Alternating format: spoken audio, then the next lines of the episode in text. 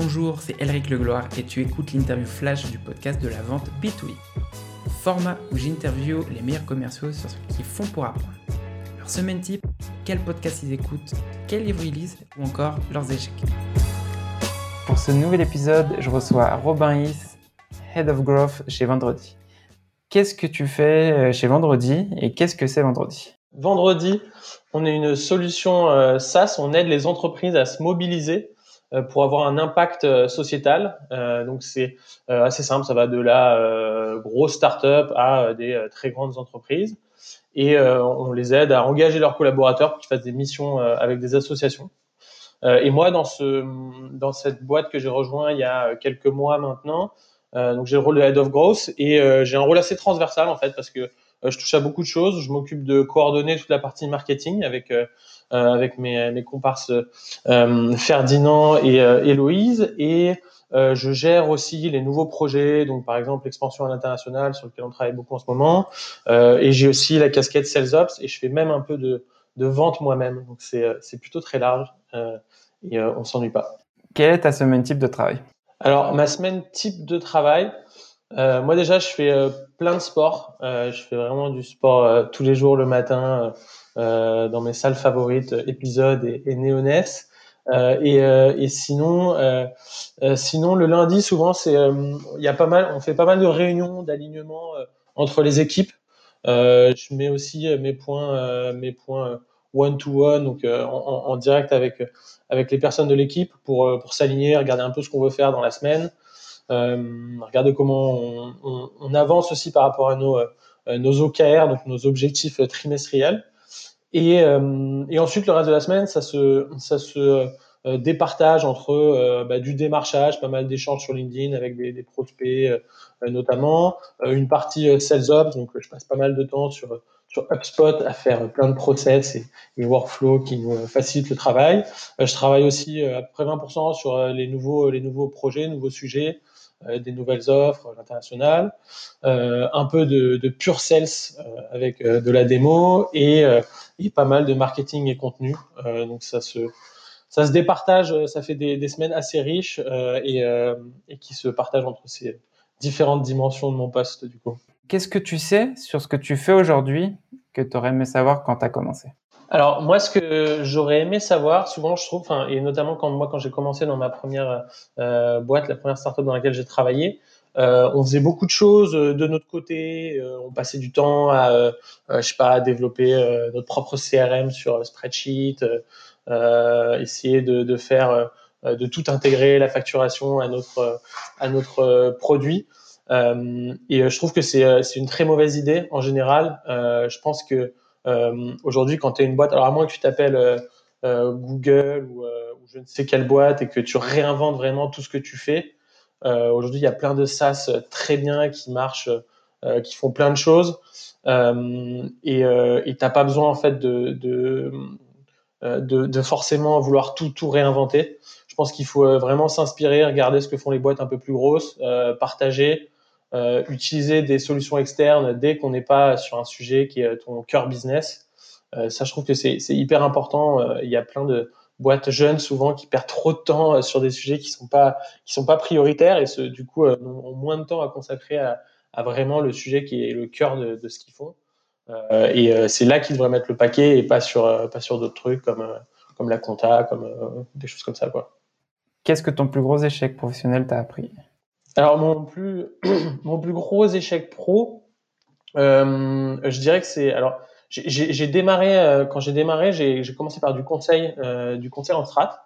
Alors c'est pas j'ai appris plein de choses, euh, mais bon ça n'a pas été un, un grand succès euh, parce que je suis je suis vite parti et ce que ça m'a appris c'est surtout d'être hyper exigeant envers son taf, envers la façon dont on on, on travaille, euh, essayer de s'exprimer aussi, euh, dire quand les choses ne vont pas, euh, être actif vis-à-vis de vraiment la, la relation qu'on a avec son taf, euh, parce qu'en fait, euh, et moi c'était mon cas en tout cas au départ, je me, enfin ça se passait pas très bien, je m'endormais quasiment, je m'endormais un peu en réunion, je faisais plein d'autres choses, enfin plein de choses comme ça qui qui normalement auraient dû me dire, bah réveille-toi, fais quelque chose, exprime tes frustrations, parce que non seulement tu te rends pas, tu te rends pas service, mais en plus c'est c'est rare que dans ces cas-là, tu arrives à être à être performant et, et, être positif aussi pour pour ta boîte. Donc je pense qu'il faut il faut il faut être exigeant si si si le soir tu es frustré, si ta mission ne passionne pas, bah en fait c'est un bon signe qu'il faut faire quelque chose.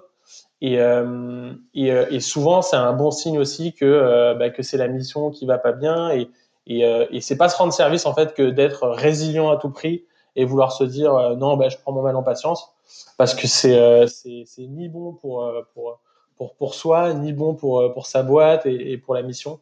Vaut mieux vaut mieux enfin vaut mieux vaut mieux s'éclater en général. C'est un bon signe que les choses vont dans le bon sens, tant au niveau de la la boîte que que soi-même quoi et tu t'es, du coup, tu as fait quoi, euh, comment dire, avec ce taf-là? Au bout d'un moment, tu as dit, ouais, c'est bon, t'en avais marre, et du coup, tu as commencé à chercher autre chose? Ouais, je suis parti, bah, j'avais un, un, un, de mes potes qui montait, les, qui montait sa startup, et euh, ça me. Ça me et ça me plaisait, euh, ça me plaisait bien. Je commençais vraiment à, ça commençait vraiment à me titiller de, de partir dans ce domaine-là. Après, moi, ce que je regrette surtout, enfin, ce que je regrette, je pense que j'aurais pu être plus euh, plus rapide et même, euh, même euh, tu vois, genre très rapidement exprimer le sujet, exprimer mes frustrations. Aujourd'hui, je sais que quand j'ai un, quand j'ai un souci, enfin quand il y a un truc qui me frustre au travail, bah que ce soit, je sais pas, quelque chose que, que, que mon CEO me dit ou autre chose. Franchement, j'attends pas, j'attends pas une heure, deux heures. je rentre tout de suite dans le dans, dans, dans le sujet. Je dis voilà, là je suis pas je suis pas à l'aise sur cette mission, j'aime pas ce qu'on fait ou ou ça je suis pas à l'aise la façon dont on fait ça. Et en fait, comme ça, c'est réglé et t'en parles plus. Mais à l'époque, j'étais, enfin, quand t'es jeune aussi, c'était le premier job, tu te dis un peu, euh, bon, bah, en fait, euh, c'est chiant, mais euh, c'est normal que ce soit chiant, le taf, c'est chiant. Et, et tu vois, tu te poses pas la question et tu restes dans ce schéma où c'est chiant. Et du coup, bah, mais après, tu découvres quand tu as un, boulot qui te plaît et que tu es à fond, tu découvres qu'en fait, ouais, passer, passer une heure et demie de ta journée sur YouTube quand tu as une grosse mission, c'est pas normal, tu vois. C'est un signe qui doit te dire que c'est pas normal, tu vois. Ouais, il faut commencer à se poser les questions, de se dire qu'est-ce que, enfin, qu'est-ce que tu fais là et. Ouais, en fait, et puis. Enfin, pourquoi aussi C'est pas forcément que, que ce job est pas fait pour toi. Ça peut être juste, euh, bah, parle-en à ton boss, ajuste le, enfin, sois actif un peu vis-à-vis de, de ton rôle, tu vois. Enfin, t'as as une mission, t'as as des choses que tu peux pas trop changer, la boîte, tout ça, mais dans la mission, c'est très possible que qu'il y ait une certaine flexibilité et que tu puisses la trouver. Et, euh, et, et enfin, moi, en tout cas, quand j'étais jeune, j'avais pas, euh, je pensais pas du tout à me dire, je vais chercher cette flexibilité, quoi. Je prenais ce qu'on me donne et, euh, et, euh, et, et j'essayais de me dire, bah, c'est bien, tu fais ça, tu fais ça, quoi. Quelle est la chose qui t'a le plus aidé à accélérer l'apprentissage de ton métier? Alors, sur, sur, les métiers, moi, je trouve qu'il y, y, a une chose qui m'a aidé à beaucoup apprendre, c'est bah, c'est faut, faut déjà faire de l'opérationnel, euh, typiquement sur la vente, euh, enfin faire beaucoup de ventes en direct, vraiment euh, répéter les calls, les discussions avec des, des, prospects, ça apprend énormément parce que ça apprend à, à parler à d'autres gens, sous quand on n'est pas forcément moi, j'avais pas forcément le, la partie vente dans, dans, le sang, mais j'étais plutôt du genre à, à, passer du temps sur des Excel et dans mon coin et pas trop parler aux gens. Euh, mais apprendre justement à, avoir cette démarche de vendeur, euh, euh, beaucoup parler, bah, je trouve que ça, ça aide vachement à, progresser et à, prendre l'habitude justement d'aller vers les autres, d'aller leur, poser des questions. Et même si on reste pas en, en sales toute sa vie, en fait, ça nous sert énormément après. Parce que parce que maintenant c'est pareil quand euh, quand je fais des quand je fais des choses qui sont pas directement liées au sel sur les opérations sur le marketing bah, j'ai tout de suite le réflexe d'aller le confronter à d'autres personnes d'aller chercher des infos chez d'autres personnes euh, et, euh, et, euh, et de, de, partager. Et du coup c'est c'est hyper utile. C'est pour ça que même maintenant aussi dans le dans le dans le dans l'équipe commerciale le but aussi c'est de c'est de pousser un maximum sur sur ces partages d'expérience faire des des, euh, des, partages de feedback sur des démos. J'ai vu que tu avais, euh, partagé euh, une, vidéo d'une démo démo là par, les Américains là qu'on fait une émission. typiquement, c'est le genre de choses que je trouve hyper utile quand tu es commercial et je me suis noté de la regarder d'ailleurs très très prochainement. Donc, si tu avais une ressource, et quand je dis ressource, ça peut être un livre, un podcast, un blog, euh, tu as le plus aidé dans ta carrière alors, innovation, moi, je, je parlerai du. Euh, alors, j'ai un livre que, que j'adore euh, qui s'appelle euh, Think Fast and Slow de Daniel Kahneman. un ancien prix Nobel d'économie. c'est assez théorique, mais c'est, il est bien parce qu'il démonte un peu tous les biais cognitifs qui existent et tout, tout ce qui fait en fait que les gens sont biaisés quand ils prennent des décisions et, n'ont pas toujours les meilleurs jugements. Et, c'est, il, est, très intéressant parce que il, t'aide à comprendre euh, aussi bien euh, l'importance euh, du prix d'ancrage quand tu fais de la négo que les biais qui peuvent exister pour des raisons parfois assez assez assez étonnantes. Et, et, non je le recommande il, aide il aide pas mal à, comprendre les choses aussi bien professionnellement que, que dans ta vie privée. Voilà. Sinon je suis je suis un, fan de de tout ce qui est winning by design le blog avec les euh, bonnes méthodologies pour, euh, pour structurer ton équipe, euh, pour structurer ton équipe commerciale.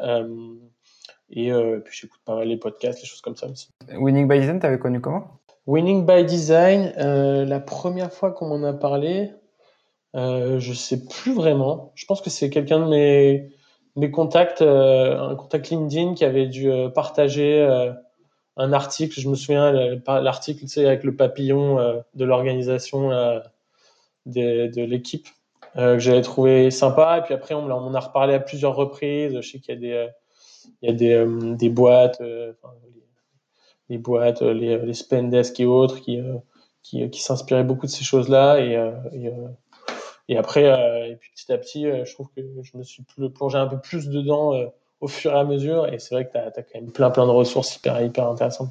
Pour terminer l'interview, si tu avais un conseil à donner, quel serait ton conseil? Moi, le, le, le conseil, c'est euh, aller, euh, ça, ça rejoint un peu ce que je dis tout à l'heure, mais aller chercher l'info en externe, euh, s'intéresser euh, à ce qui se fait sur d'autres marchés, aux États-Unis, parler à des pairs, enfin des, gens qui font comme toi. alors moi, c'est facile, surtout quand on est dans une boîte comme vendredi, donc on est on est encore 25 personnes, on est encore assez jeune, donc euh, globalement, c'est bien parce que les, les, euh, les euh, défis qu'on a en termes de structuration de notre croissance, c'est souvent des défis que d'autres boîtes plus grosses que nous ont déjà eu. Euh, et donc, et donc c'est vachement bien parce que du coup, euh, du coup, on peut poser la question avant et être sûr de ne pas faire l'erreur et les erreurs, les erreurs classiques anticipées. Et pour la vente, je trouve, enfin, la, clé, c'est vraiment de créer du relationnel. Donc arriver à développer sa curiosité, poser des questions, s'intéresser euh, vite un peu sur tous les sujets, même qui ne euh, concernent pas directement son propre produit. Euh, c'est comme ça que ça, c'est comme ça que ça marche bien. Et ça, c'est un, je trouve que c'est une discipline qu'il faut s'imposer aussi bien dans son taf que même, même en dehors. je sais pas, les, je trouve que les, pour, pour, apprendre à créer du relationnel, c'est une vraie, une vraie discipline. Et même quand vous allez à la boulangerie, commencer à parler au boulanger euh, quand vous parlez euh, à, à quelqu'un euh, à quelqu'un qui vous sert dans une cantine, parler à cette personne-là. Enfin, c'est comme ça que, que, petit à petit on crée plein de relations et, et, et ça peut apporter, enfin ça, ça, ça, peut apporter plein de plein de sollicitations. Moi, j'ai plein d'anciens prospects, d'anciennes boîtes avec qui je parle encore énormément et et, et, et c'est ça, ça rend service en général dans les dans les deux sens. Donc donc ouais, c'est vraiment s'ouvrir répondre aux sollicitations. Moi, je réponds à, quasiment tous les sales qui me démarchent et autres, euh, chose que très peu de personnes font. Mais euh, à chaque fois, alors ça vraiment quand c'est euh, quand c'est un peu du, du, foutage de gueule, l'automatisation et qu'on voit clairement que ça n'a rien de personnel, mais dès qu'il y a un petit effort au moins euh, échanger, enfin ça peut, je me dis qu'à chaque fois il peut y avoir des, choses intéressantes à apprendre de ces discussions, donc donc ouais, être assez ouvert, assez ouvert là-dessus.